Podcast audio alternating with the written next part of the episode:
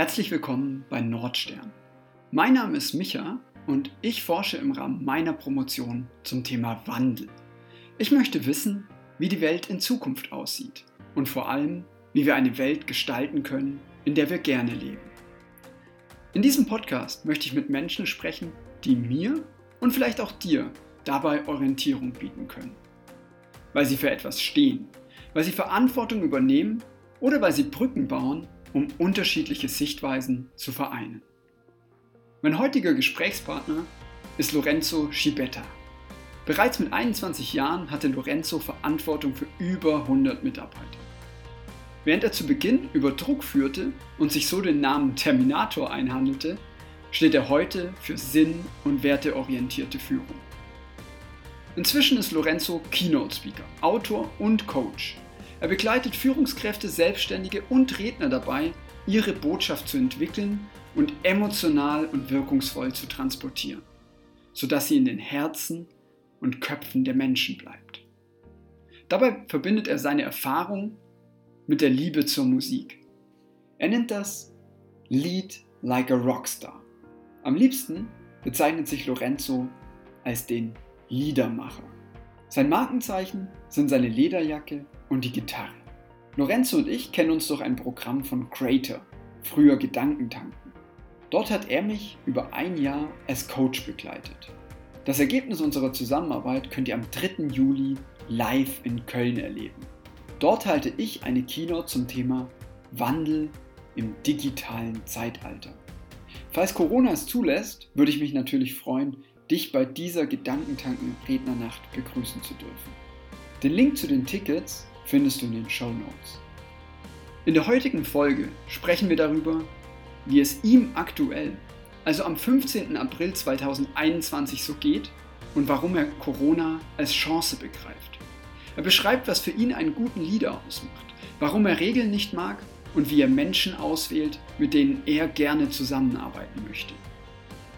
Wir sprechen darüber, was er erreichen möchte und was Unternehmen gemeinsam haben, wo die Menschen Schlange stehen um dort arbeiten zu dürfen. Am Ende gibt er mir noch einen Einblick, wovon es auf dieser Welt aus seiner Sicht nicht genug geben kann und was wir uns als Menschen unbedingt bewahren sollten. Mir war es wie immer eine große Freude mit Lorenzo zu sprechen und ich könnte mir die Folge tatsächlich immer und immer wieder an. Leider war meine Tonqualität heute nicht ganz optimal, von dem her doppelt gut, dass Lorenzo viel erzählt und ich vor allem zugehört habe. Jetzt wünsche ich dir viel Spaß mit Lorenzo Schibetta.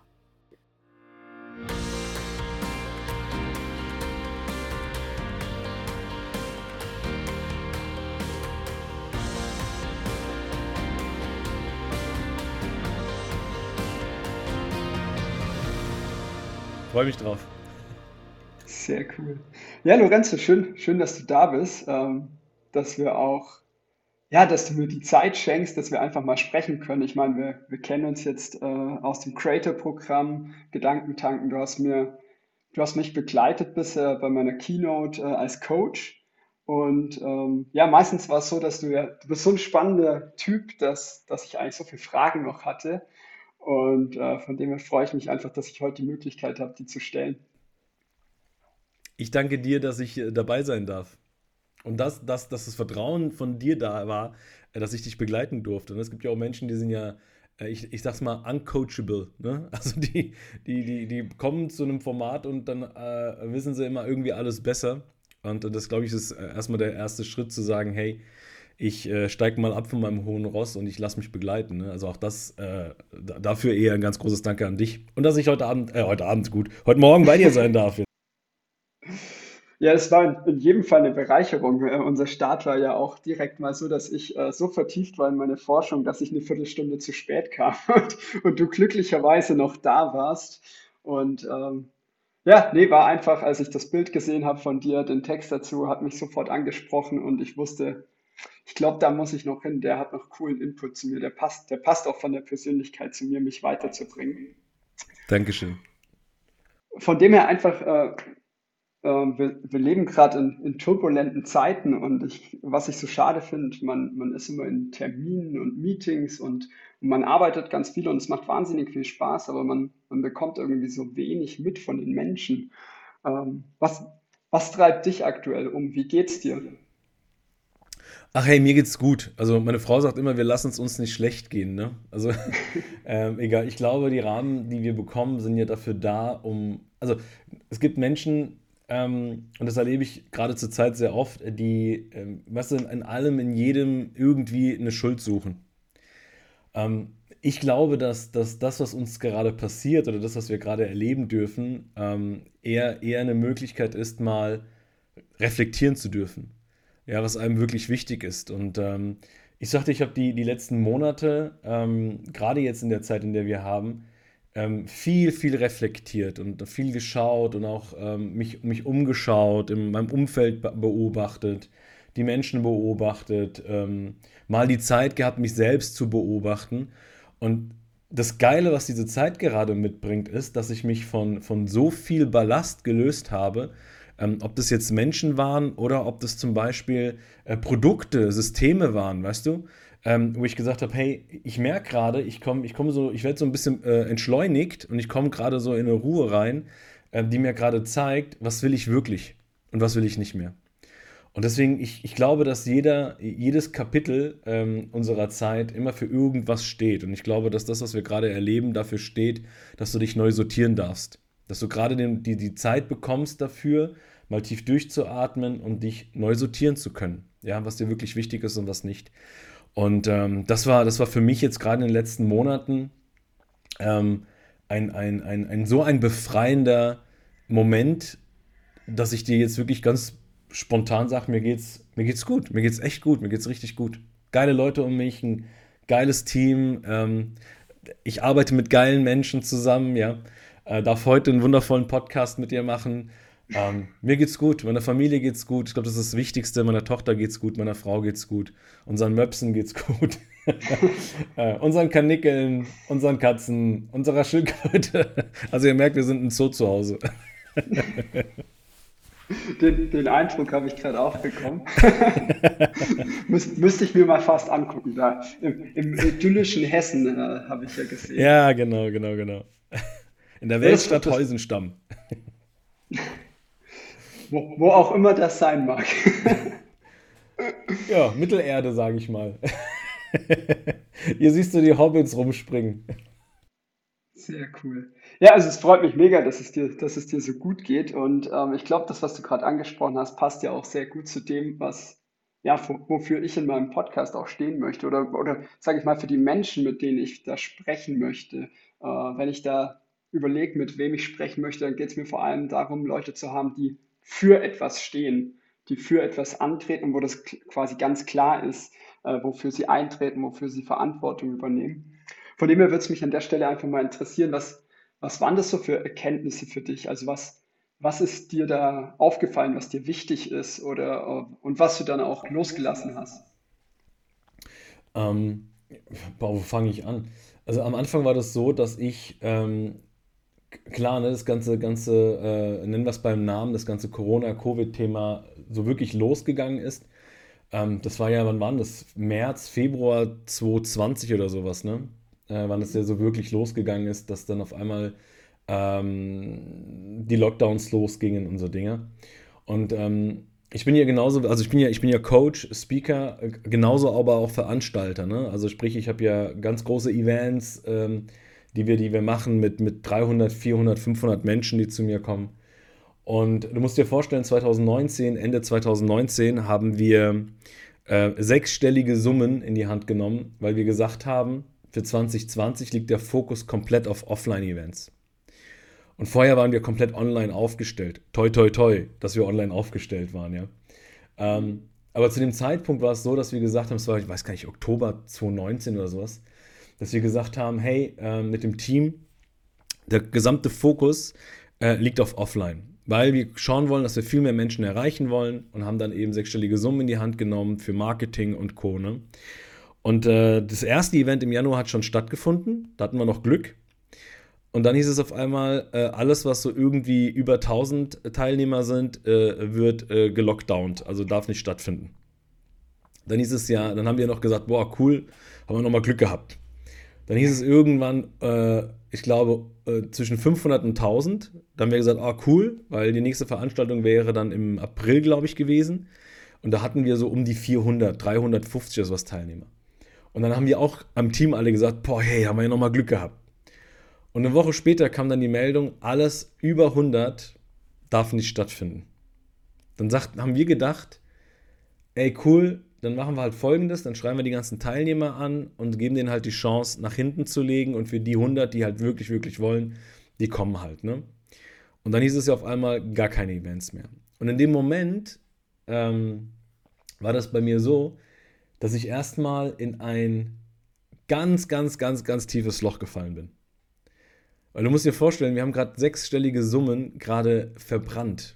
Ne, weil die, die Agenturen, die für uns gearbeitet haben, die haben gesagt, Lorenzo, äh, sorry, tut mir leid, die Kohle ist investiert, das Geld haben wir reinge reingeknallt in, in Marketing und Co.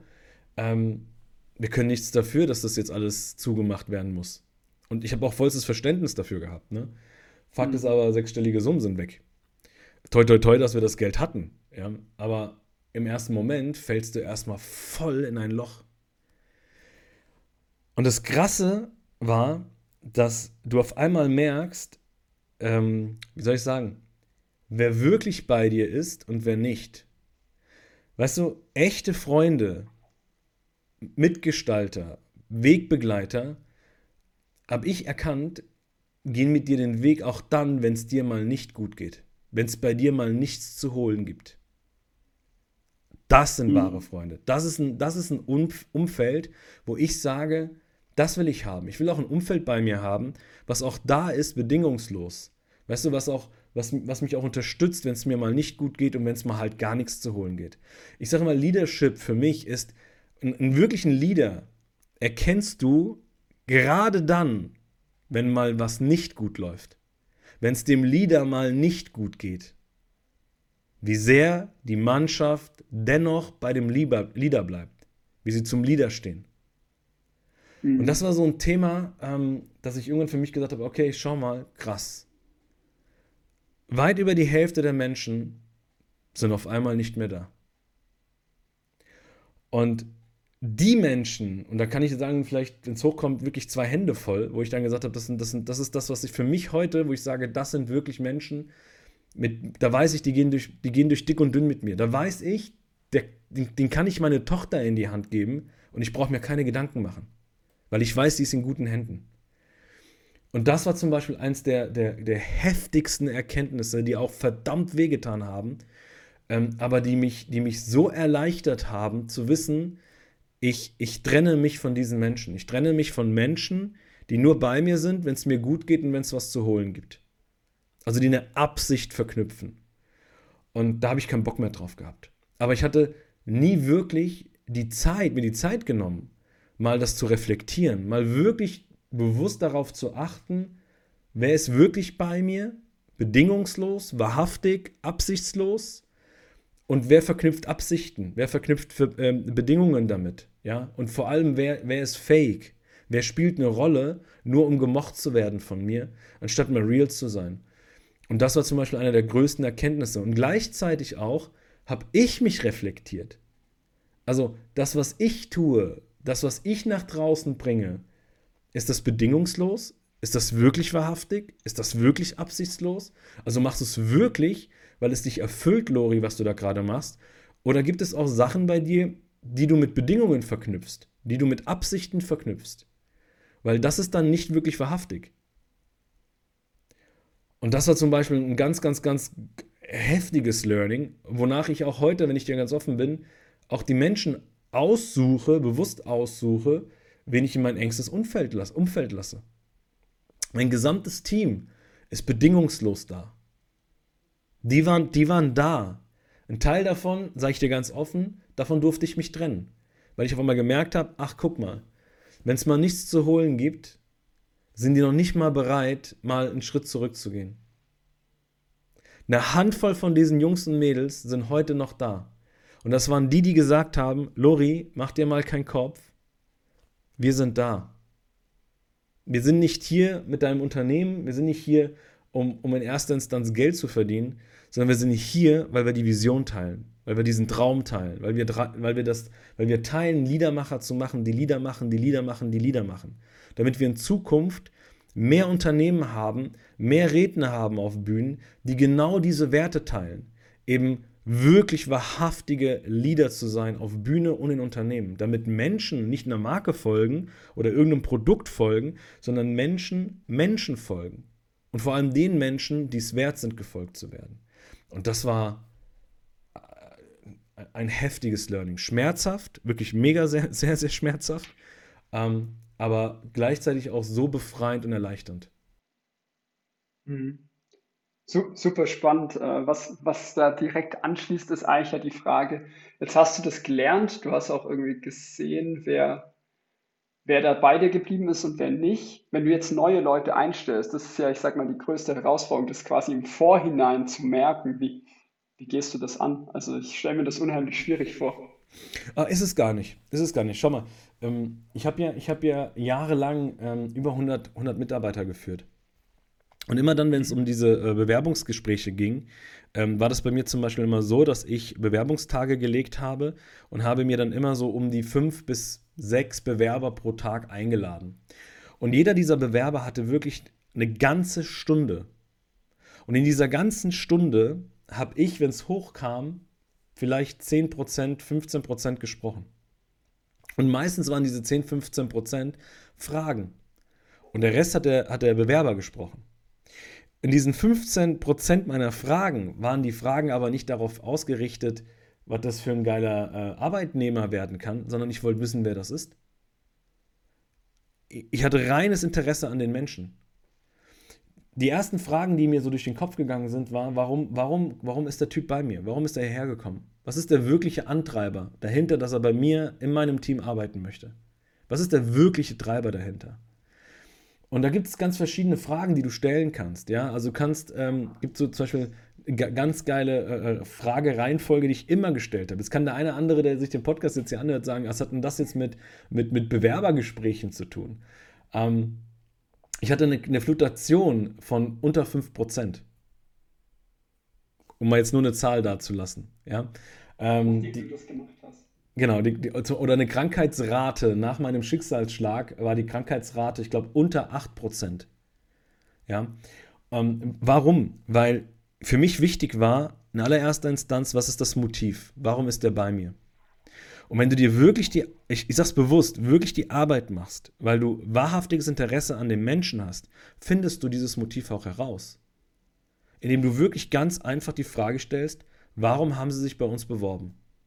Und wenn ich, sobald ich gemerkt habe, dass der Bewerber sagt, so ja, ich habe mich informiert auf ihrer Internetseite, ähm, sie bieten ja das und das an und das und das an und hier und da und bla bla, sage ich, hey, wow, super, dass sie sich informiert haben. Aber das ist nicht die Antwort auf meine Frage. Meine Frage ist, warum haben sie sich bei mir beworben?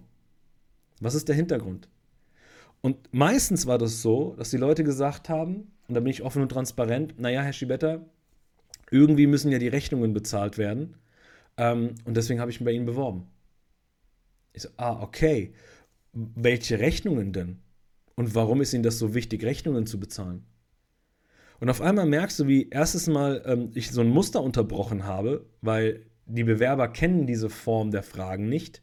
Ne, die kennen diese Standardfragen. Wo wollen sie in fünf Jahren sein? Und was bringen was sind ihre Stärken? Und worin sehen sie Lernfelder? Und bla bla bla. Ne? Ähm, das interessiert mich nicht. Also, also nicht in erster Instanz. In erster Instanz hat mich der Mensch interessiert. Das Warum. Warum bist du hier? Wofür bist du hier? Wo willst du hin? Warum bist du da noch nicht? Was bringst du denn heute mit? Was fehlt dir? Was brauchst du? Und was sind die Ressourcen, auf die wir bauen können? Das waren meine allerersten Fragen. Und dadurch, dass ich dadurch auch offene Fragen gestellt habe, haben die Menschen eine Dreiviertelstunde über sich gesprochen und gesprochen und gesprochen, haben mir erzählt, in welchen Verhältnissen sie sind, was der wirkliche Grund sind, warum sie bei mir sind, wohin sie wollen, was ihr, was ihr Traum, ihre Vision ist. Ey, und wenn es das ist, dass der eine mir sagt, ey, Alter, ich will Mustang mir irgendwann kaufen, weil ich einfach Mustang und diese Freiheit liebe in diesem Auto. wow, okay, ich merke gerade, der hat das Motiv von Freiheit mitgebracht und er hat für sich ein, ein Ziel, was er verfolgt. Weil, schau mal, Leadership heißt für mich, also von, von, von vornherein, erstmal musst du als Leader überhaupt ein Motiv haben, warum du führst. Mal, also wenn das schon nicht da ist, also wenn du, wenn du nur führst wegen der Kohle und wegen dem Titel, äh, dann sage ich dir ganz ehrlich, dann mach dir mal Gedanken, warum der Titel dir so wichtig ist und warum die Kohle dir so wichtig ist. Ich glaube, da gibt es ein Motiv dahinter, warum dir das so wichtig ist. Aber wenn du dein Motiv kennst, als Führungskraft, als Führungspersönlichkeit, wenn du, wenn du für dich ein Bild hast, was es wert ist, transportiert zu werden nach außen, eine Vision, dann ist es doch wichtig zu wissen, ob die Jungs und Mädels bereit sind, mit dir gemeinsam diese Vision erfüllen zu wollen. Und ich glaube, die Kunst ist es dann, die jeweiligen Motive deiner Mitarbeiter, deiner Führungskräfte auf die Straße zu kriegen und während du deinen Mitarbeitern und Führungskräften dabei hilfst, ihre Motive zu, zu erfüllen, helfen sie dir automatisch dein Motiv zu füllen, weil sie mit dir gemeinsam auf dem Weg sind. Du hilfst ihnen dabei, auf dem Weg zu bleiben, damit sie ihre Motive schaffen und während sie ihre Motive Realität werden lassen, füllen, füllen sie deins. Und das ist Leadership. Gemeinsam füreinander. Natürlich gibt es auch, und das sage ich dir ganz offen, wenn ich in den Bewerbungsgesprächen gemerkt habe, dass, dass, es, dass, dass es nicht gestimmt hat. Ne? Dass das Motiv, was mir da gerade genannt wurde, nicht auf meine Straße passt. Dass die Werte, die mir genannt werden, durch die, durch die, durch die ähm, Alltagssituation, die ich abgefragt habe zum Beispiel, ich gemerkt habe, oh, das Verhalten, das Denken, die Art und Weise, wie derjenige an Themen rangeht, zeigt mir folgende Werte und die passen nicht in, auf meine Straße, dann habe ich dem Mitarbeiter nicht gesagt, hey, äh, du bist nicht qualifiziert oder deine, deine Ausbildung ist nicht die richtige. Weil ich glaube, wenn Menschen wirklich wollen, dann sind sie auch bereit zu lernen. Wenn sie für sich erkennen, dass das, was sie tun, sinnvoll ist für sie, eine sinnvolle Tätigkeit ist, weil sie für sich etwas erreichen können dadurch, dann brauchst du Menschen nicht mehr treten. Dann brauchst du Menschen nicht drücken. Dann brauchst du Menschen keine Incentives äh, anhängen oder denen sagen, guck mal, hier ist die Karotte und nur wenn du, wenn du Gas gibst, kriegst du die Karotte, sondern die sind ja eigenmotiviert, dann wirklich den Weg zu gehen. Und dann sind sie auch bereit zu lernen, dann sind sie bereit, Fähigkeiten zu lernen, dann sind sie bereit, Verhalten zu lernen, dann sind sie bereit, auch sich in dieses Umfeld mit zu integrieren. Weißt du, dann sind die ja bereit, du musst niemanden da irgendwie treten für. Und das ist wichtig. Ich glaube, das ist wichtig, dass du für dich als Leader erkennst, was sind die Motive meiner jeweiligen Mitarbeiter, Passen die, passen die auf meine Straße? Passen die zu der Ausrichtung des Unternehmens? Und vor allem passen die Werte zur Ausrichtung des Unternehmens, vor allem zu mir als Führungskraft? Und dann kann ich für mich ein klares Ja geben. Und wenn das nicht der Fall ist, dann sage ich den Leuten auch, hey, es liegt nicht an ihrer Qualifikation, warum wir uns nicht für sie entscheiden. Es liegt daran, dass Werte und das Motiv, was sie verfolgen, nicht zu uns passen. Weil wissen Sie, was haben Sie denn davon, wenn Sie jetzt bei uns starten und in der Probezeit merken, boah, ey, mit dem Schibetta macht's gar keinen Bock. Boah, ey, das Unternehmen hat irgendwie Spielregeln, die passen ja gar nicht zu mir. Und dann sind sie jeden Tag hier bei uns im Unternehmen, kommen jeden Morgen, machen ihren Job, machen den Job vielleicht gut, fahren abends nach Hause, hauen sich auf die Couch und dann gucken sie an die Decke und sagen so, boah, Alter, ich bin so müde. Aber der Tag, das ist wieder, wieder ein, ein Tag meines Lebens, was irgendwie verschwendet ist. Und wissen Sie, und dafür, dafür möchte ich nicht stehen. Also wenn Sie bei mir arbeiten, dann möchte ich, dass Sie erfüllt sind, wenn Sie bei mir arbeiten. Ja, klar, nicht jeder Tag wird immer Happy Day sein. Ja, es wird auch Tage geben, da müssen wir halt echt mal zusammenrücken und dann auch echt mal äh, auf einen sauren Apfel beißen. Ja, das wird so sein. Aber ich glaube, wenn doch die guten Tage überwiegen, dann ist doch die Leistung immer stark und die Menschen sind so krass dabei, dass sie geile Resultate bringen werden und das bedingungslos. Und das habe ich, ich, damals hat das Unternehmen immer zu mir gesagt, Lori, du kannst doch nicht im Bewerbungsgespräch den Leuten direkt schon sagen, dass du dich nicht für die Leute entscheidest. Ich so, doch kann ich. Aber ich sage dir nicht, dass es an den Menschen liegt. Ich sage nicht, dass es daran liegt, dass der Mensch unterqualifiziert ist, sondern ich sage ihm, dass es einfach menschlich nicht passt. Und dass ich ihm ganz, ganz viel Erfolg wünsche bei den anderen Unternehmen und dass seine Werte und dass sein Motiv, was er lebt, darin integriert wird. Weil dann werden die Menschen auch Spaß haben. Und dann kommen die sogar, guck mal, bei mir im Team kriege ich abends um 23 Uhr noch eine WhatsApp von meinem Team, wo ich sage, Alter, geh, geh schlafen. ja, aber ich bin gerade hier noch dran und ich will das gerade noch fertig. Ich so, ey, rettest du Menschenleben? Äh, nein, dann geh schlafen. Keiner zwischen 23 Uhr und 7 Uhr morgens liest jetzt irgendwelche E-Mails. Die schlafen alle. Ja, schade, ja, stimmt, so habe ich es noch gar nicht gesehen. Ich so, wenn du morgen früh 7 um 8 die Mail fertig machst, das reicht doch vollkommen aus. Geh ins Bett. Aber das meine ich damit. Weißt du, das. Glaubst du mir, dass, mir, dass die Leute mir zuhören? Die sagen, ja, Lori, ja, ich weiß, ah, ich mache das noch fertig schnell. ja, und natürlich schätze ich das, ja. Aber das machen die aus einem, aus einem eigenen Antrieb heraus, weil sie eben, weil sie eben diese Vision lieben, die, die wir gemeinsam halt verfolgen. Eben wirklich Vorbilder zu kreieren mit Herz, Charakter und Seele und die wirklich, wirklich, wirklich daran interessiert sind, eine positive, nachhaltige Wirkung auf Menschen zu haben, damit diese Menschen eine nachhaltige, positive Wirkung auf andere Menschen haben. Und ich glaube, wenn wir mehr davon schaffen und wenn du wirklich eine ganz, ganz starke Vision hast und du weißt, sie zu vermitteln, auch ganz, ganz wichtig, ähm, dann brauchst du dir in Zukunft auch gar keine Sorgen machen, ob, ob, du, ob du ausreichend Mitarbeiter hast. Äh, wir haben ja Bewerbungen liegen, ich habe gar keine Ahnung, wann, wann, wann ich die alle hier irgendwie äh, abfrühstücken soll. Ja? Und dann höre ich mir manchmal Unternehmen draußen, die sagen, oh, wir haben Schwierigkeiten, äh, junge Talente zu gewinnen und bla bla. Ja, selber schuld. Zeigst du deine Werte? Gehst du damit raus? Bist du ein Vorbild, was es wert ist, gefolgt zu werden? Wenn du nicht damit rausgehst, was, was, was erwartest du denn? Wenn du nur über deine Produkte, über deine Marke sprichst, was erwartest du denn? Es gibt einen Grund, warum Google, äh, Amazon, ähm, Apple, und wie die alle, Virgin, ja, wa warum sind die so krass erfolgreich und warum machen die sich keinen Kopf über Mitarbeiter- oder Fachkräftemangel? Weil meistens die Leader nach vorne gehen, die Inhaber nach vorne gehen, sich zeigen, über ihre Visionen, über ihre Werte sprechen, in die Art und Weise, wie sie ihr Unternehmen führen. Das ist der Grund. Mhm. Und deswegen ziehen sie die Menschen an, die sich die sich matchen, die die gleichen Werte oder ähnliche Werte transportieren und die eine ähnliche oder die gleiche Vision transportieren. Zack. Ich glaube, das ist super spannend. Also was du gerade sagst, ich hätte noch stundenlang zuhören können. ähm, aber dieser, dieser Aspekt auch mit, die, mit der Neugier und der intrinsischen Motivation. Also du, du kennst ja so die Themen, an denen ich auch forsche und, und dass wir da einen Haufen Interviews geführt haben. Und eine der Aussagen, die am häufigsten kam, ja, wir brauchen intrinsisch motivierte Menschen und neugierige Menschen. Und wo ich mir dann immer dachte, ich glaube nicht, dass es den neugierigen Menschen gibt oder den intrinsischen motivierten Menschen, sondern ich glaube, wir haben alle Bereiche, in denen wir intrinsisch motiviert sind. Wir haben alle Bereiche, wo wir neugierig sind, wo wir ein Problem sehen, wo wir irgendwie, so wie du nennst immer das Motiv, wo ich weiß, warum ich das tun will und wo ich dann reingehe und dann suche ich so lange, bis ich die Lösung finde. Aber ich würde jetzt zum Beispiel, ich würde sagen, dass ich neugierig bin, aber natürlich nicht in jedem Bereich. Und ich glaube, das passt sehr, sehr schön zu dem, was du danach gesagt hast.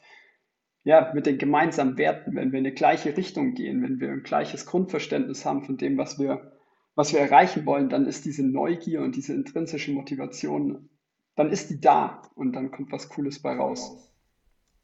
Äh, Michael, ich glaube, ich glaube, dass jeder von uns eine Grundneugierde mitbringt. Guck mal, als kleine Kinder äh, waren wir immer grundneugierig. Aber um, um eine Neugierde zu, zu kreieren, also ich glaube, dass wir von, von Geburt an neugierig sind, dass wir von Geburt an offen sind. Als Kinder sind wir neugierig, wir sind offen. Und wenn wir irgendwas Neues sehen, unsere Augen strahlen. Wenn, ich kann mich noch erinnern, wenn mein Papa damals zu mir gesagt hat, ähm, und, und du musst dir vorstellen, das Zimmer ist dunkel und die Tür ist so ein Spalt offen, ne? Und der kleine mhm. Lori bewegt sich so Richtung Tür. Und mein Papa hat damals immer gesagt, weil er so ein bisschen Angst machen wollte, hat mein Papa immer gesagt, geh da nicht hin, weil hinter der Tür ist, äh, keine Ahnung, was er irgendwann gesagt hat, irgend so ein, gibt so einen italienischen Monster, da hat er mal den Namen von diesem Monster gesagt, kann ich gar nicht mehr erinnern. Ja? Und er hat gesagt, geh da nicht hin, weil da ist so ein Monster. Glaubst du mir, ich, dass ich da nicht hingegangen bin? Ich, wollt, ich wollte sehen, wer da hinter der Tür ist. Also, ich glaube, dass wir Kinder eine, eine dass, dass wir Kinder, und wir sind immer Kinder, egal wie erwachsen du wirst, das Kind ist immer da. Nur wir haben irgendwann verlernt, neugierig zu bleiben. Weil uns irgendwann gesagt worden ist, guck da nicht hin, das hat dich nichts zu interessieren. Kümmere dich um dein Zeug. Ja, wir haben irgendwann verlernt, wir haben auch irgendwann verlernt, die Fragen zu stellen. Wir haben irgend, irgendwann haben wir verlernt, auf diesem Prozess, ja, erwachsen zu werden, haben wir verlernt, die richtigen Fragen zu stellen. Wir haben verlernt, offen und neugierig zu bleiben. Und weißt du, damit du die Neugierde beibehältst und diese Offenheit beibehältst, brauchst du aber auch Menschen, die vorangehen, die dir diese Neugierde wecken, die vielleicht sogar auch, ohne dass du es weißt, ja, weil du, die Grundneugierde ist da und ich behaupte sogar in allen, in allen Bereichen. Aber wenn ich doch nicht weiß, was da ist, macht mich das auch nicht heiß. Deswegen mhm. brauche ich auch einen Leader, jemand, der vorangeht, der vielleicht darin für mich einen Bedarf wecken kann, der, der, der mir vielleicht eine, eine Tür zeigt, der mir vielleicht einen Weg zeigt, der, der, der mir vielleicht, ähm, soll ich sagen, der mir, der mir, der mich mitnimmt auf diesem Weg und dadurch sich diese Neugierde auch beleben kann. Ich glaube auch, dass jeder eine Grundmotivation mitbringt.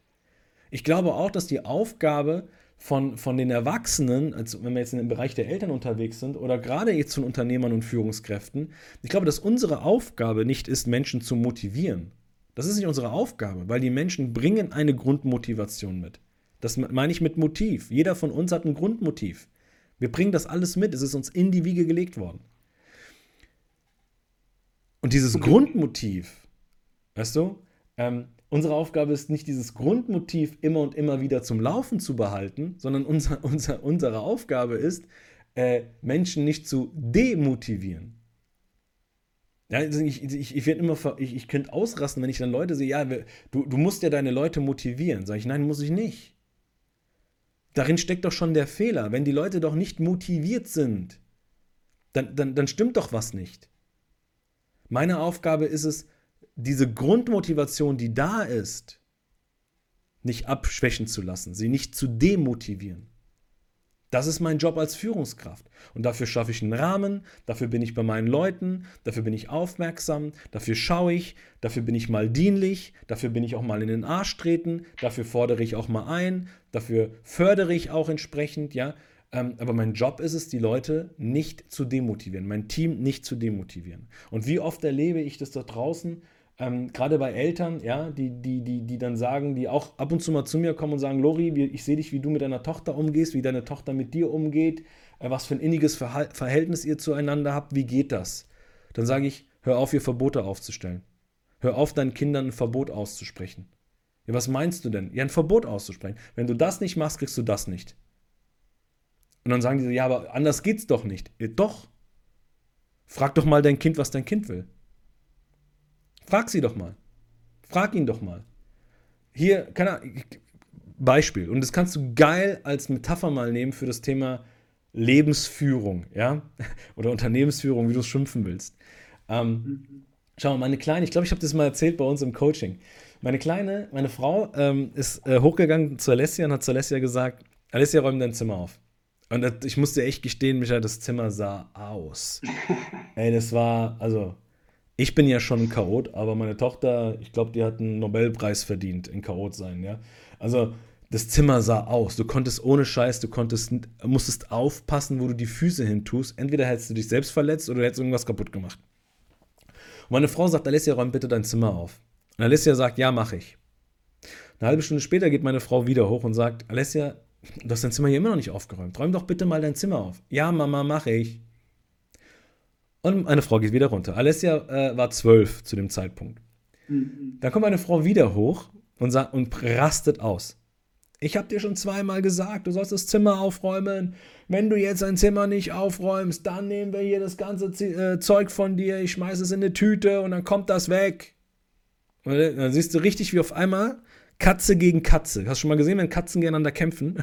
dann macht es so ja. Und dann hörst du nur noch Geschrei hier, Geschrei da, wird immer lauter und immer lauter. Und irgendwann siehst du Sarah, weil sie einfach komplett überfordert ist in dem Moment, weil ja auch in diesem Alter ist, dass sie schaut, wie weit sie gehen kann. Siehst du, wie Sarah runterkommt und zu mir sagt, ey, geh mal hoch und sprich mal ein Machtwort. und ich gucke meine Frau an und sage, äh, was soll ich machen? Ja, du sollst jetzt mal da oben ein Machtwort sprechen. Ich so, ah, okay, mach ich auf meine Art und Weise. Und danach sprechen wir beide bitte nochmal. Sagt sie, ja, okay. Sarah ins Wohnzimmer, hat sich entspannt. Ich bin hochgegangen zu Alessia und sage, hey Alessi, ähm, worin, worin besteht die Herausforderung, dass du dein Zimmer nicht aufräumst? Ja, Papa, ich habe noch das und das möchte ich auch noch erledigen und das ist mir auch gerade noch wichtig. Ich mache es ja noch. Ich so, okay, gut, dann mach es halt. Ist dein Zimmer, du trägst die Verantwortung für dein Zimmer, mach es halt. Ja, und Theresa und äh, wie heißt die andere? Laura, ähm, die wollen ja so und so später kommen. Äh, da muss ich so und so mein Zimmer aufräumen. Sag ich, ja, ist doch gut. Dann, dann mach es halt, wann du denkst, dass es wichtig ist, aber mach es bitte heute noch. Sagt sie, ja, mach ich. Ich bin so nach einer guten Stunde bin ich wieder hochgegangen und das Zimmer sah immer noch so aus. Ich habe aber nichts gesagt, ich habe einfach nur die Tür geschlossen, weil ich wusste, dass die beiden Mädels zu Besuch kommen. Und du musst dir vorstellen, ich nenne sie liebevoll, nenne ich die beiden immer Hobbits, weil die zu jeder Jahreszeit, ob Eis draußen liegt, ja, ob der Pflaster brennt, ja, äh, die sind immer barfuß, immer, ja. Und ich wusste, ah, die beiden Mädels kommen. Die beiden Mädels sind barfuß. Okay, mal schauen, was passiert. Und als ob ich es nicht erwartet hätte, ja, hörst du auf einmal einen Schrei. Sarah und ich rennen hoch, machen die Tür auf. Du siehst Theresa auf dem Boden sitzen mit einem Legostein unter der Ferse. Das Blut quillt nur so raus. Ja. Alessia in der Ecke vom Zimmer mit gesenktem Kopf. Die Kleine ist rausgerannt zu, zu, zu ihren Eltern, also die, die, kleine Schwester, und die Theresa wurde von Sarah dann, also die, die Theresa hat den gesamten Fokus bekommen. Ne? Ich war bei ihr, Sarah war bei ihr, alle waren bei ihr, haben uns um sie gesorgt, haben den Fuß sauber gemacht, haben, ne, und so weiter. Dann haben wir gesagt, hey Theresa, ich glaube, ich glaub, es macht Sinn, wenn du nochmal nach Hause gehst und dann hältst den Fuß ein bisschen hoch. Morgen ist wieder alles super. Ne? Und dann haben wir sie heimgebracht und so weiter. Ich kam dann nach Hause und Leslie hat immer noch in der Ecke gestanden. Immer noch mit gesenktem Gesicht, aber du hast richtig eine Wut in ihrem Gesicht gesehen. Weil Alessia ist so eine von diesen äh, Mädels, die so, kennst du das so, die Bestimmer? ich will der Bestimmer sein. Also die wird mal irgendwann eine echt krasse Führungskraft. ja?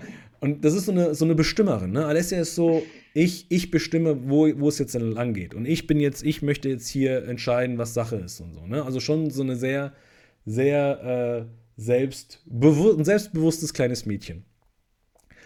Und in dem Moment sage ich zu ihr, hey, was ist denn los? Warum guckst du so, so böse?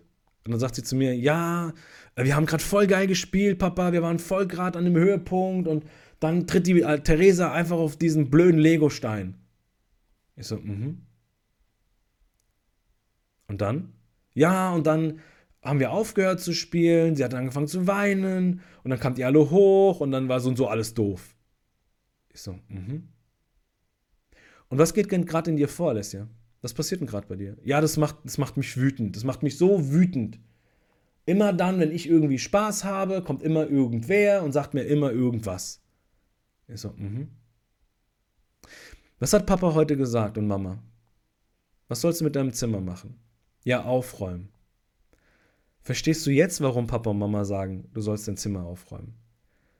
Schau, wir wollen dir ja nichts verbieten. Wir wollen dir auch hier keine Regeln aufstellen, wann du was zu tun hast. Das, was Mama und Papa machen, ist, einen Rahmen zu schaffen für dich, Alessi, dass du dich ausleben kannst. Und dass deine Freunde, die kommen, in Sicherheit sich ausleben können. Das ist das, was wir wollen. Wir wollen dir nichts verbieten. Aber verstehst du für dich, warum es so wichtig ist, dein Zimmer aufzuräumen? Ja, Papa. Schau, wenn du willst, dass du dich ausleben kannst, dass du auch weiterhin die Bestimmerin sein darfst und dass du auch weiterhin ähm, mit den Mädels Spaß haben kannst, dann darfst du dafür sorgen, dass alles so ist, dass du auch diesen Spaß haben kannst. Also kann ich dir nur empfehlen, räum dein Zimmer auf, weil dann passiert sowas nicht mehr in Zukunft. Sagt sie, ja, Papa. Ich so, okay. Was machen wir denn jetzt? Ja, ich räume mein Zimmer auf. Okay. Und wie oft muss Papa und Mama dir denn sagen, dein Zimmer aufzuräumen? Sagt sie. Ja, ich habe es verstanden. Ich bin runtergegangen, sie hat ihr Zimmer aufgeräumt. Heute ist Alessia 14. Rate mal, wie oft wir unserer Tochter sagen mussten, in der Zwischenzeit ihr Zimmer aufzuräumen. Wahrscheinlich nicht mehr so oft. ah, wäre auch mein Wunsch gewesen. aber, aber von zehnmal, jetzt mal im Schnitt von zehnmal sagen, ähm, wenn es hochkommt, zweimal, dreimal. Jetzt in den zwei Jahren. Wo wir wirklich sie gesagt haben, hey Schatz, also nicht räum dein Zimmer auf, sondern ich bin ins Zimmer gegangen oder Sarah ist ins Zimmer gegangen, weil wir danach auch gesprochen haben. Und Sarah sagt nur noch, Alessia, weißt du, warum du dein Zimmer aufräumen sollst? Wir sagen nicht, räum dein Zimmer auf, sondern weißt du noch, warum du dein Zimmer aufräumen solltest? Ja, Mama. Und dann ist das Zimmer aufgeräumt. Das heißt, weißt du, wir machen keinen Druck in dem Sinn, dass wir sagen, räum dein Zimmer auf, sondern wir vermitteln den Sinn dahinter, warum es so wichtig ist.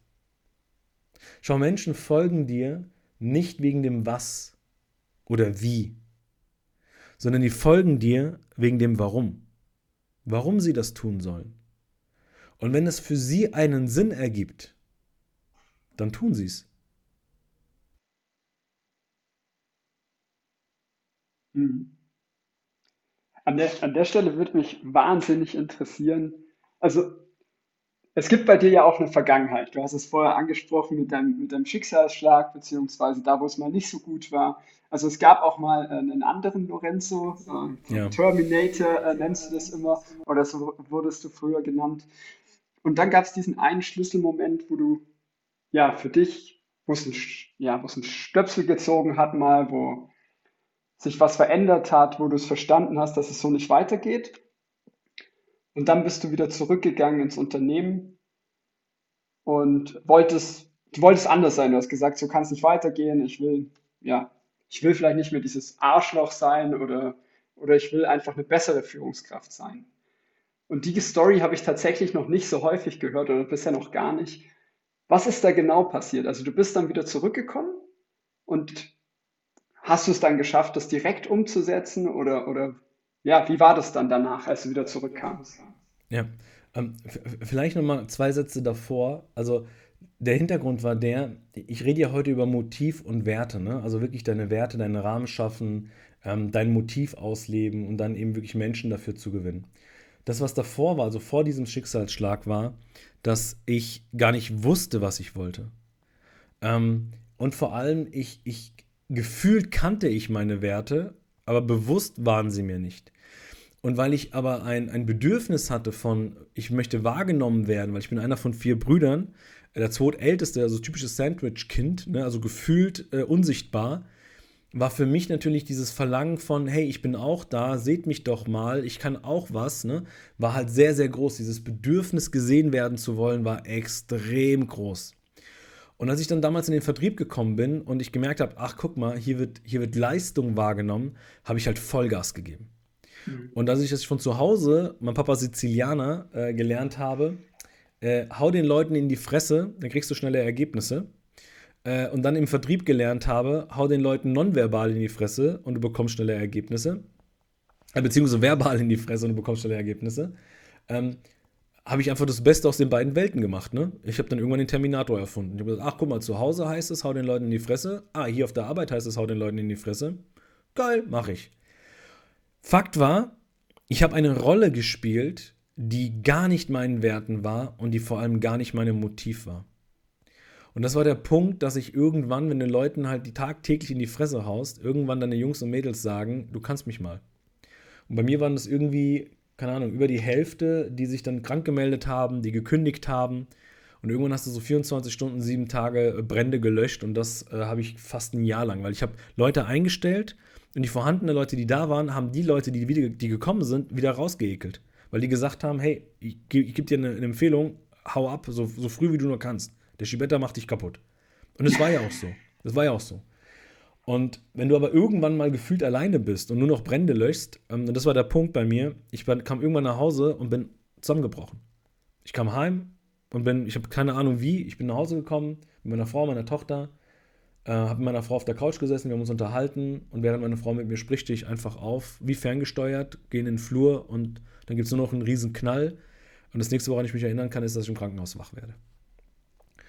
Und ähm, war dann mehrere Monate Schachmatt, war raus, wurde stationär betreut, äh, Burnout, kam dann auch wieder zu toi toi toi durch die, durch die Betreuung, die Behandlung und die Pflege auch wieder zurück, wurde langsam wieder rangeführt.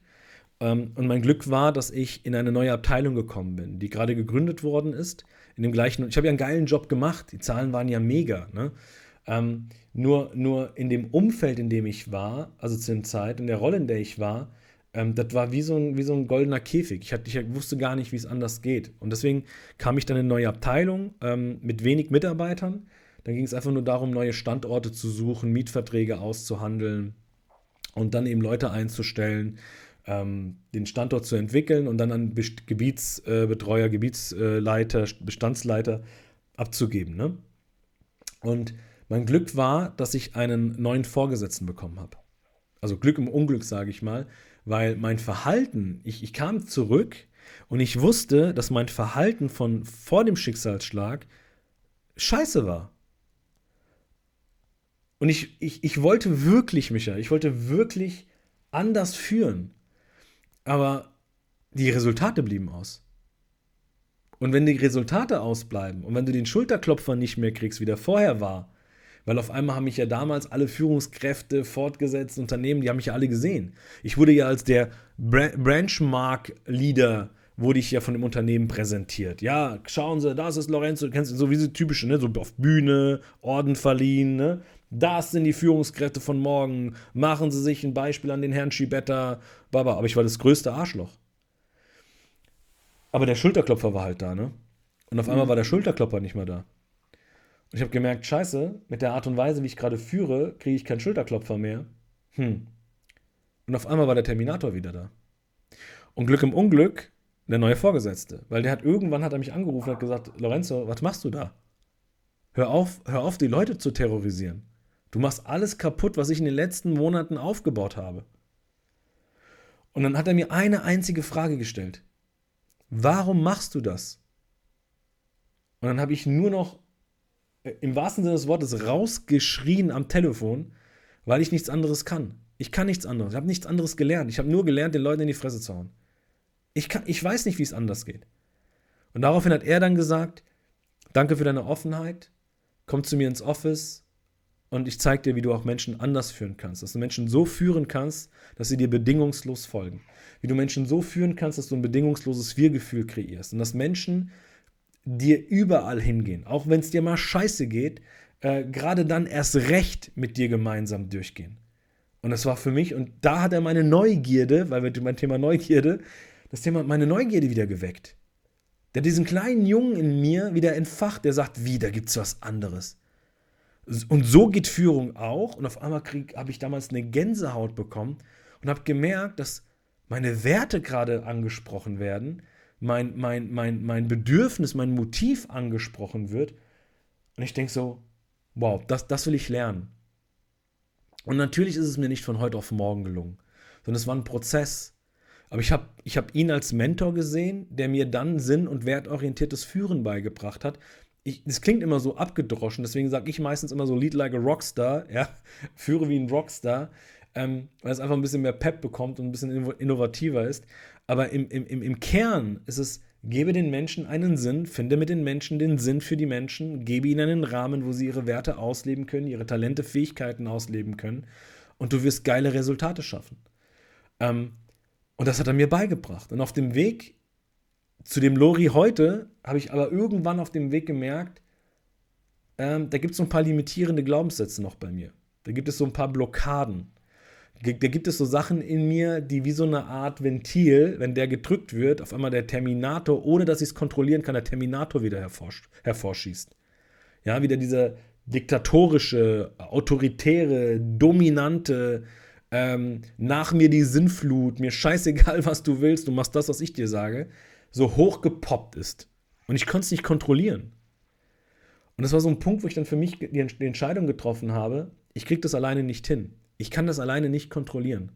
Ich brauche jemand, der mir dabei hilft, diesen Terminator bewusst einzusetzen.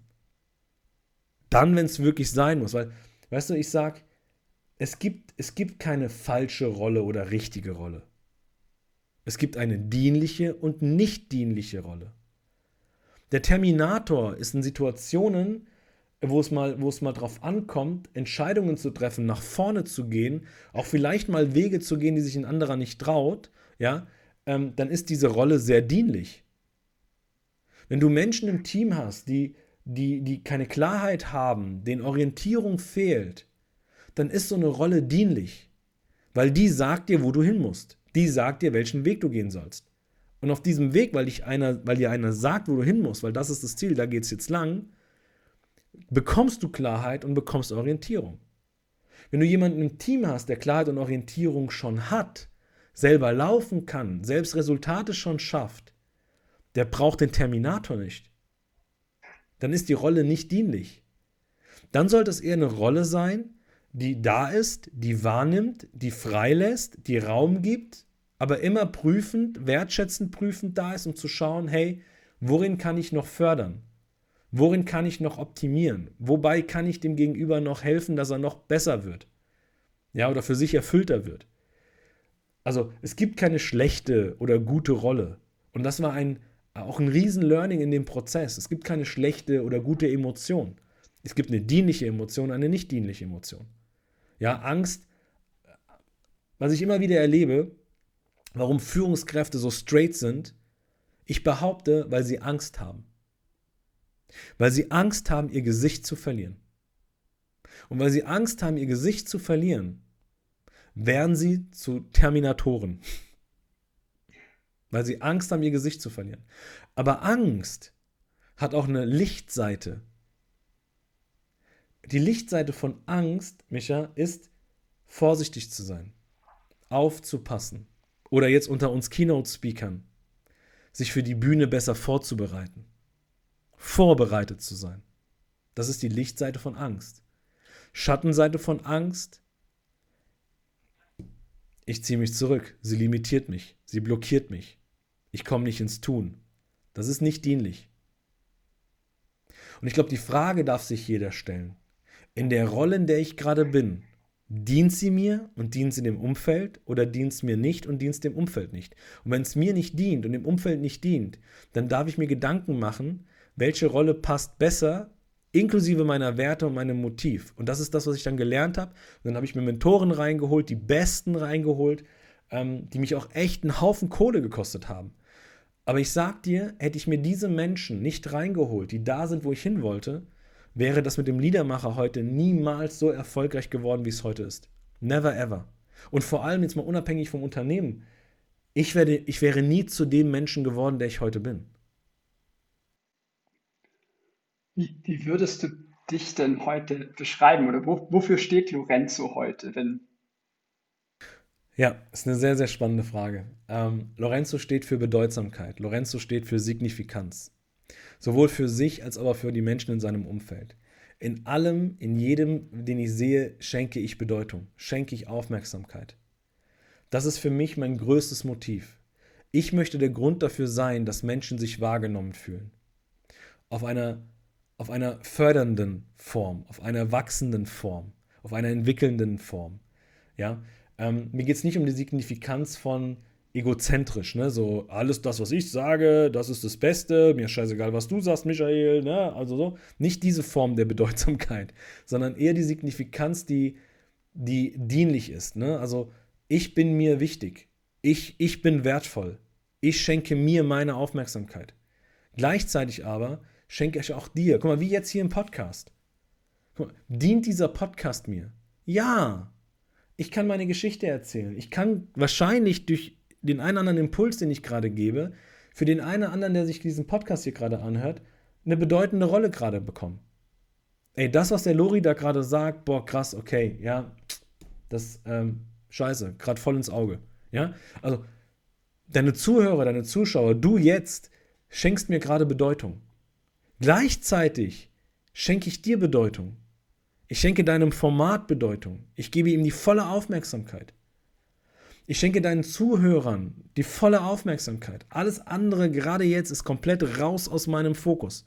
Es geht, geht nur um dich und es geht nur um die Jungs und Mädels, die hier gerade zuhören. Und das ist die Magie. Weißt du, während ich das tue, was ich liebe, Bedeutung gewinnen und Bedeutung schaffen, während ich liebe, was ich tue, füllt es mich, ohne ein Ergebnis zu haben. Und gleichzeitig füllt es, erfüllt es die Menschen da draußen, weil sie Impulse bekommen, mit dem sie weitermachen können. Also es dient mir, es dient dir, Michael, und es dient dem großen Ganzen, die Menschen, die zuhören.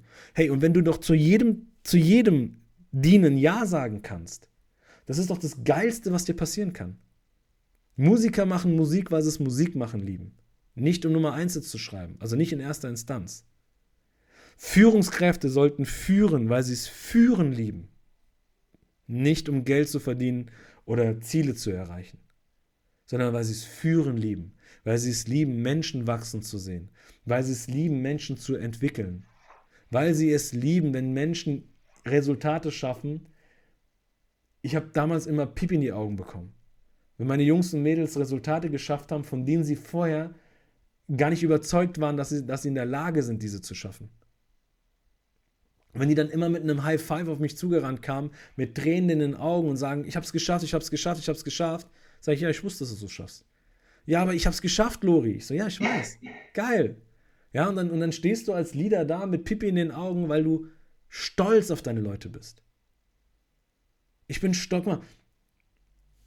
Meine, meine Kleine ähm, ist, ist ein, ist ein, äh, die, äh, stell sie vor eine Kamera und die macht dir die krassesten TikTok-Tänze.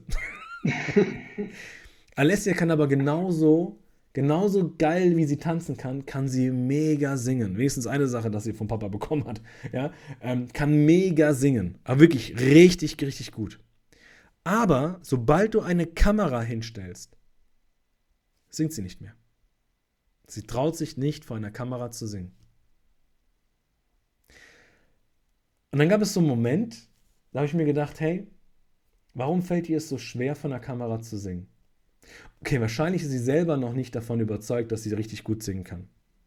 Dann schaffen wir doch mal einen Rahmen, spielerisch, dass sie einfach mal von außen, vom Umfeld, mal eine, eine Fremdwirkung bekommt. Ne? Mal so eine, so eine, so eine, von außen mal gesagt, was sie wirklich gut kann.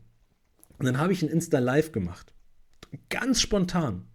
Und dann haben wir gesagt, komm, weißt du was? Und ich habe angefangen, so Karaoke äh, auf Insta Live zu machen. Und meine Kleine hat das so mitgekriegt, hat aber nicht mitgekriegt, dass ein Insta Live läuft.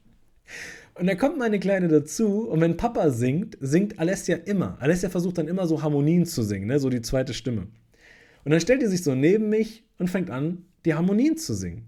Und irgendwann sage ich, und irgendwann sieht sie, sagt, bist du, bist du live? Bist du auf Insta?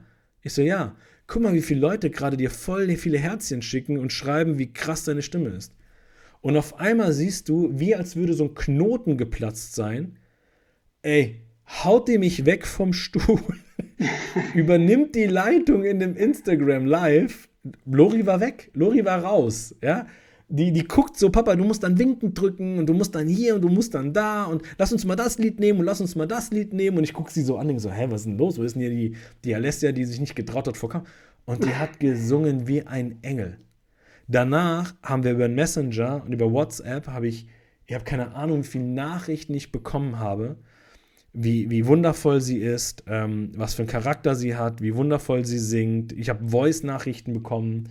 Ähm, weißt was ich gemacht habe? Ich habe diese ganzen Nachrichten abfotografiert. Ich habe die Voices genommen, habe sie, hab sie nochmal mit meinem Smartphone äh, abspielen lassen und habe meiner Tochter all die Nachrichten auf WhatsApp geschickt. Am nächsten Morgen ist meine Kleine zu mir gekommen, hat mich in den Arm genommen, hat Tränen in den Augen gehabt. Ich habe genauso geheult. Und dann sagt meine Kleine zu mir, Papa, danke. Ich sage, weißt du für was? Und dann sagt sie, danke, dass du mir so viel Mut gemacht hast. Und heute muss ich sie vom Handy reißen, damit sie endlich mal aufhört, vor Insta zu singen. und auch mal die Hausaufgaben macht und sich auf die Schule vorbereitet. ja, schau, das ist das, was ich meine. Und das, ich habe das, es erfüllt mich. Und dafür steht Liedermacher, dafür steht Lorenzo.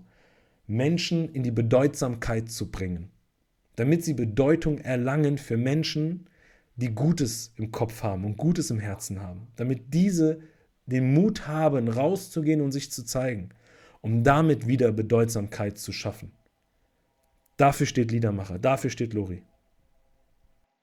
Wunderschön. Äh, es deckt sich ja auch komplett mit dem, was ich immer sage, wo, worin du deine Zeit, äh, deine Energie investierst, das, das wächst und ich glaube, das genau das machst du.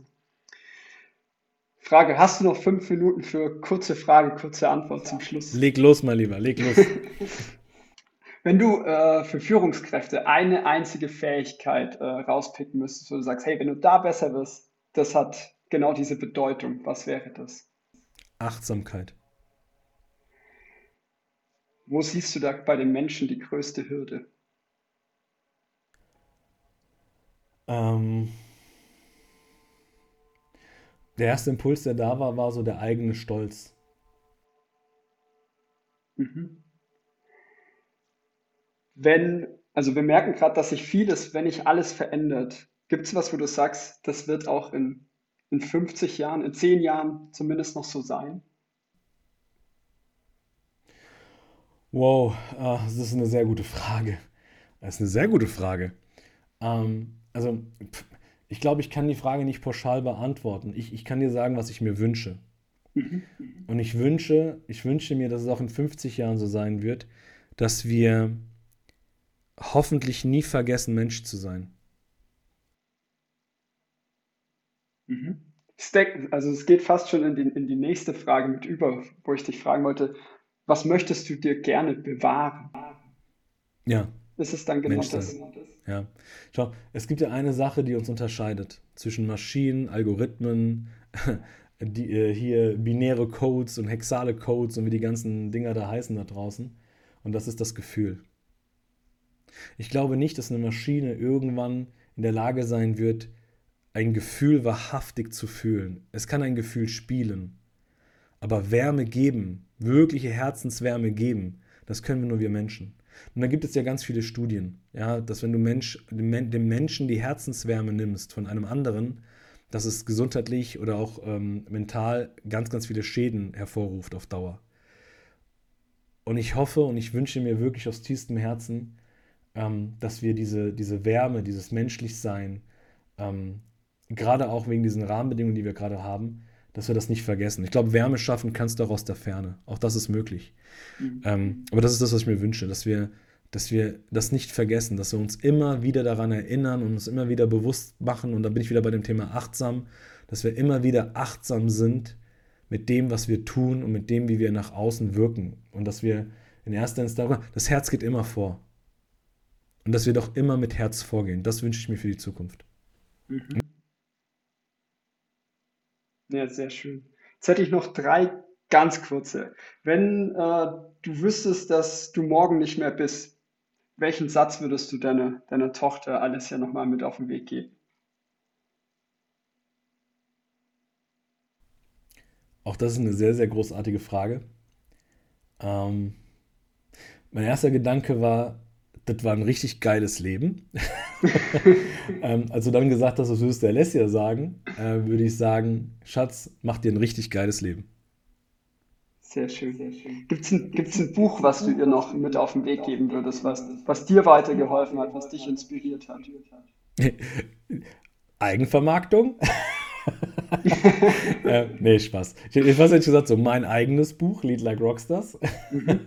ähm, nee, aber es gibt ein Buch, ähm, oh, es wäre wär jetzt ist unfair, nur eins zu nennen. Ich nenne zwei. Darf ich zwei nennen? Gerne, gerne. Okay. Das eine ist Der König, der ohne Krone regiert.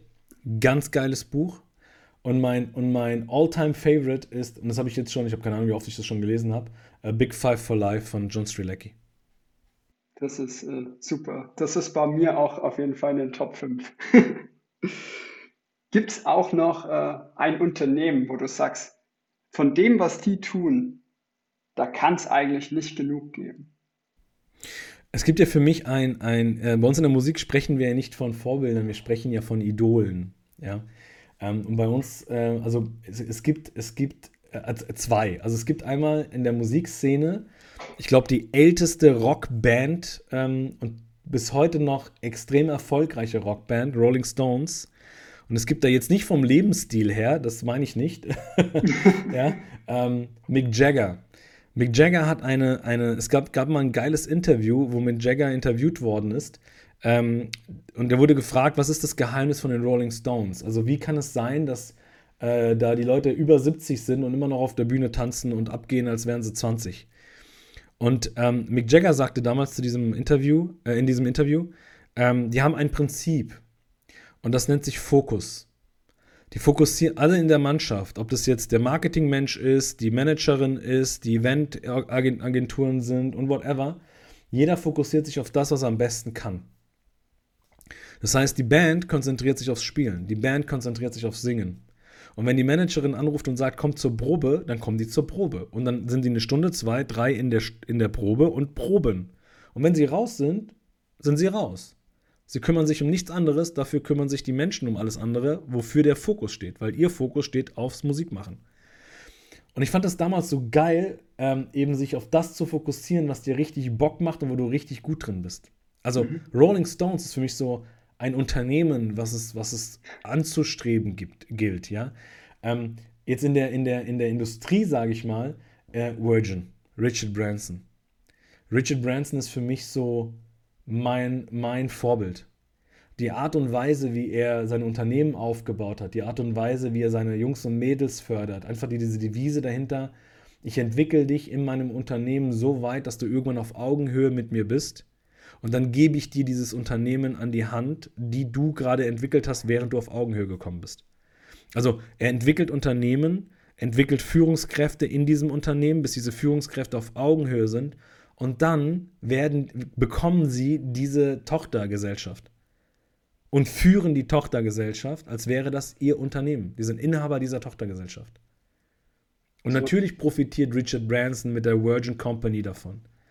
Aber das finde ich geil, weißt du, Menschen dahin zu entwickeln, dass sie dich irgendwann nicht mehr brauchen und ihr eigenes Ding machen können und trotzdem von dir nicht getrennt sind, weil dieses Netzwerk weiterhin Bestand hat und man sich weiterhin unterstützt gegenseitig. Und das ist auch so eine ganz große Devise oder eine ganz große Vision, die wir bei Liedermacher haben. Wir, wir wollen Legenden kreieren auf Bühnen. Wir wollen, wir wollen Redner kreieren, Unternehmer kreieren, Führungskräfte erschaffen, die irgendwann zu Legenden werden. Aber gerade in dem Moment, wo sie zur Legende geworden sind, trotzdem den Kontakt zu den anderen Legenden nicht verlieren, sondern eben als Kollektiv, als Netzwerk gemeinsam nach draußen gehen und diesen Planeten besser machen. Nein, nicht besser machen. Ich glaube, der Planet ist geil genug. Aber ich glaube, dass wir Menschen brauchen, Michael, die, ähm, ja, ich sag's mal so, die Eier haben, mal andere Wege zu gehen, damit dieser Planet endlich mal wieder heilen darf. Ich glaube, ich glaub, das ist unsere Verantwortung auch für unsere Kids und deren Kids, dafür zu sorgen, dass dieser Planet wieder heilen darf, damit unsere Kinder auf einem Planeten leben dürfen, auf den wir auch stolz sein können. Weißt du, weil ich will never ever der Grund dafür sein, dass meine Tochter irgendwann kommt und sagt, Papa, warum hast du nichts getan? Und ich glaube, zum Abschluss ähm, möchte ich gerne eine Frage dir stellen und ich möchte die Frage auch gerne an die Zuhörer stellen. Und die Frage ist, wie du in Erinnerung bleiben willst. Welche Geschichte wird man sich über Michael erzählen? Welche Geschichte wird man sich über dich erzählen? Die Geschichte, wo du aufgehört hast, abgebrochen hast, versagt hast, gescheitert bist? Oder die Geschichte von, der hat durchgezogen, etwas verändert hier? Das ist eine, eine sehr große Frage und äh, zum Glück habe ich mir über die auch schon häufiger Gedanken gemacht und ich glaube, die, die wird auch nie zu Ende sein, so wie du das vorher so schön gesagt hast, sondern das ist eine, ja. die, sich, die ja. sich immer weiterentwickeln darf. Und du hast zum Schluss auch äh, noch zwei Klammern zugemacht. Das eine, du hast die, den Bogen zu deinem Buch gespannt, was du empfohlen hast, nämlich Big Five for Life, weil ich glaube, genau die Skizze von, von Virgin, so, so ähnlich erzählt er sie auch. Und äh, die andere Klammer, du hast sie genau dahin gemacht, warum es diesen Podcast gibt, warum, was ich machen möchte, nämlich, ja, genau Menschen, die, die mich dabei unterstützen, so einen Planeten zu schaffen oder, oder in diese Richtung zu gehen, äh, eine Welt zu hinterlassen, wo ich meine Kinder gerne aufwachsen sehen, sehen möchte, ähm, ja, denen eine Bühne zu bieten und von denen auch zu lernen. Cool. Lorenzo, äh, wie habe ich es neulich so schön gesagt, äh, es war mir ein inneres Blumenpflücken. ich sage vielen Dank dass du für deine Zeit, für die, für die spannenden Einblicke und ich wünsche dir alles Gute. Und ich hoffe, wir haben irgendwann mal wieder die Chance dazu. Ah, definitiv. Man sieht sich immer zweimal im Leben. Spätestens auf der Bühne, mein Lieber, wenn wir uns mit einem High Five abklatschen. Das stimmt. 3. Juni in Köln. Hoffentlich klappt's. Hoffentlich, ja. Aber wir glauben fest daran. Wir glauben fest daran. Wir machen das Ergebnis klar. Das machen wir. Lorenzo, alles Gute und bleib gesund. Bis bald. Ciao. Ciao.